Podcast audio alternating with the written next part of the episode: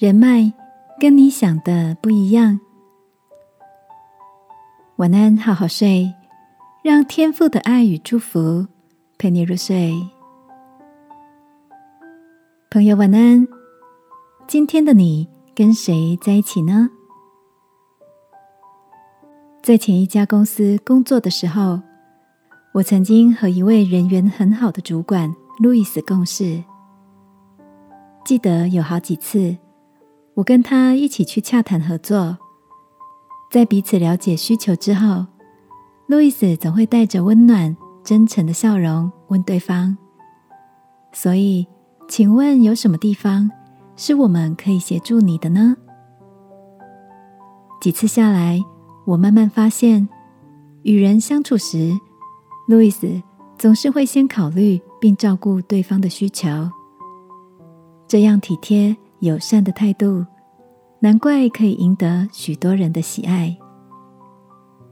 记得路易斯曾经跟我分享对于累积人脉的定义。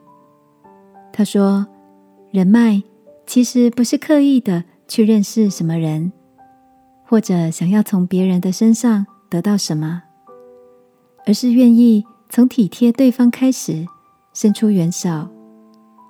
时间久了。”就会自然而然的获得更多的认同和友谊。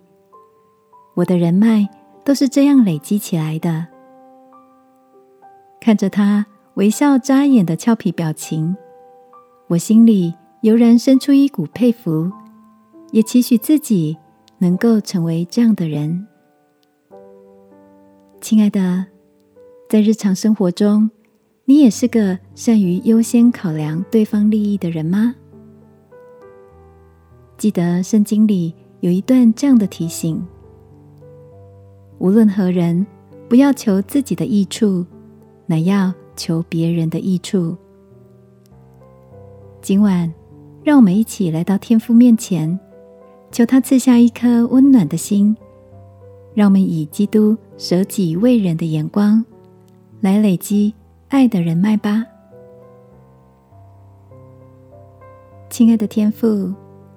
帮助我，不是单单的为自己，而能常常看顾别人的需要。求你扩张我爱人的能力。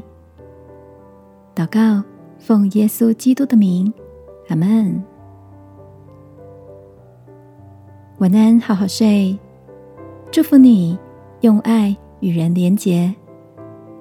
耶稣爱你，我也爱你。